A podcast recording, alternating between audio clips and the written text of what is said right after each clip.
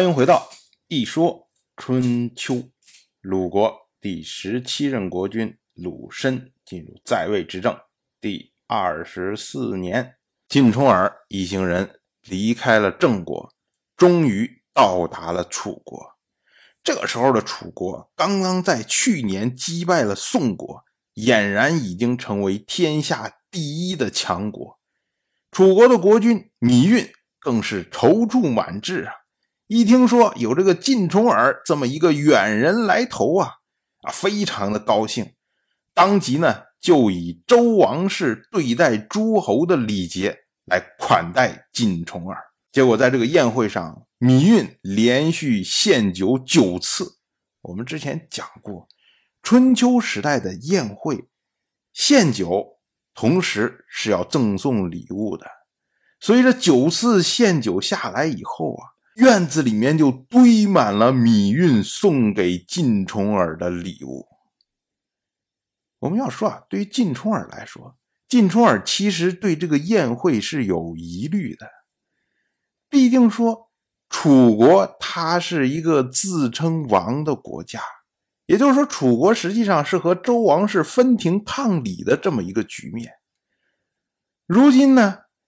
他以周王室对待诸侯的礼节来款待晋重耳，那么晋重耳就觉得，我如果参加这样的宴会的话，那是不是我就变成了楚国的诸侯了呢？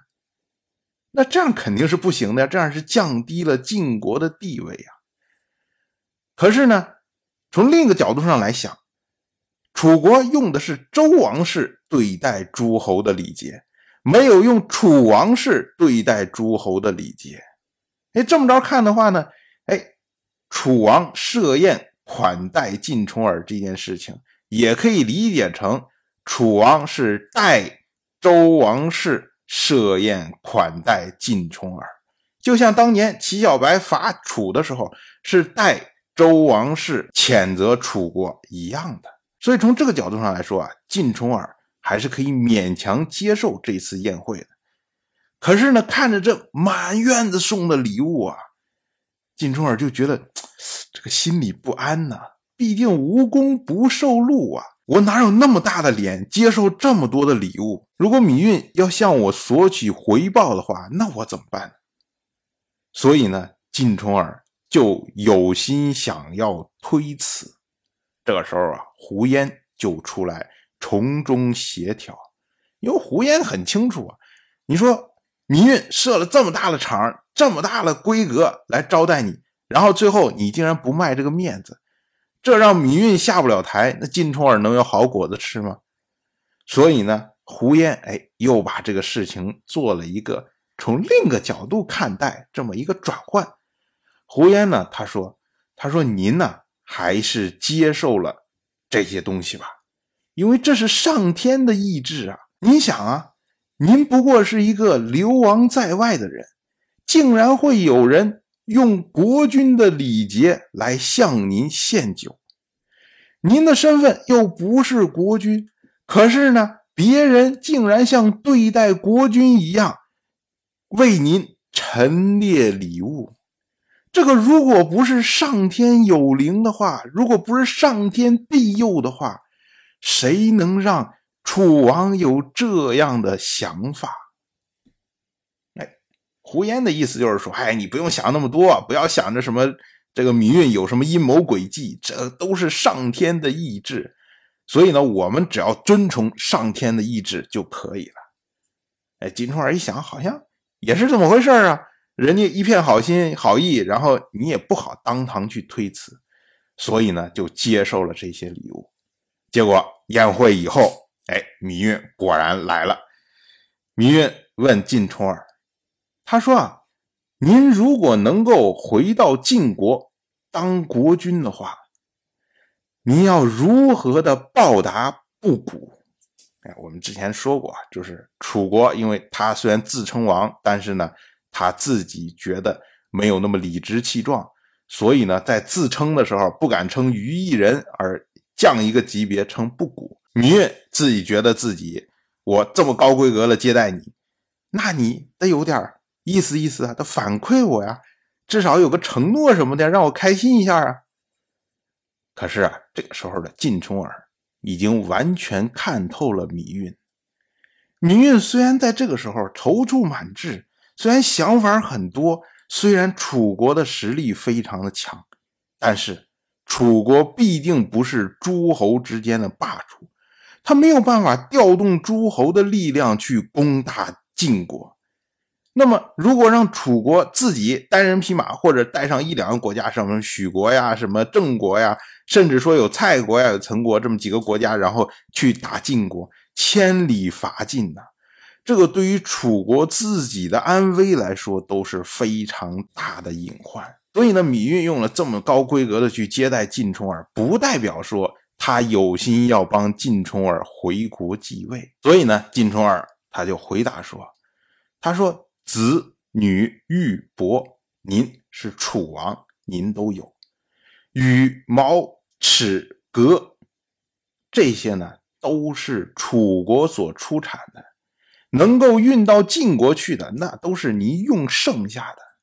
所以除了这个之外啊，我实在也想不出来用什么来报答您。这个话呢，本身就有推辞的意思。但是米运不死心呢，米运说：“我下了这么多的本儿，你连一个好听话都没有，这肯定不行啊。”所以呢，米运就接着追问，他说：“虽然情况就像……”您说的一样，但是呢，您打算怎么来报答我呢？你说你没有想不出来，那你就再想想吧。结果晋重耳就回答说：“他说如果托您的福，重耳能够回到晋国，将来晋楚两国练兵在中原相遇，晋军会。”退避三舍，我们说这都是客套话。什么叫两国练兵会在中原相遇？你练兵你就在自己国家练，你干嘛跑那么老远去练？意思就是说，如果我们两军交战的时候，那么我就会退避三舍，一舍三十里，三舍九十里。就是说我碰到你的军队，我退兵九十里。然后金冲儿接着说：“如果我退避三舍之后，”仍然得不到您的谅解，那么我就会左手拿着鞭和弓，右手放在弓袋和箭囊之中，与您周旋。哇，这个话说了可就狠了，说我最多也就是让你九十里，如果你要还是咄咄逼人，那咱们就正面交锋。所以孟子里面有一句话：富贵不能淫，贫贱不能移，威武不能屈。此之谓大丈夫。晋重耳在外面漂流了十九年呢，然后在当代最强大的国家、最强大的国君面前，竟然一步不让。所以这就是威武不能屈啊，这就是大丈夫。结果这一下啊，霸气侧泄。那当然，楚国有能人呢，楚国的令尹。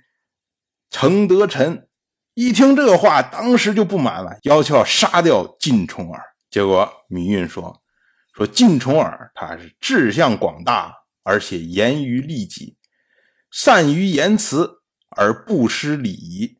他的随从严肃而宽厚，忠心而尽力。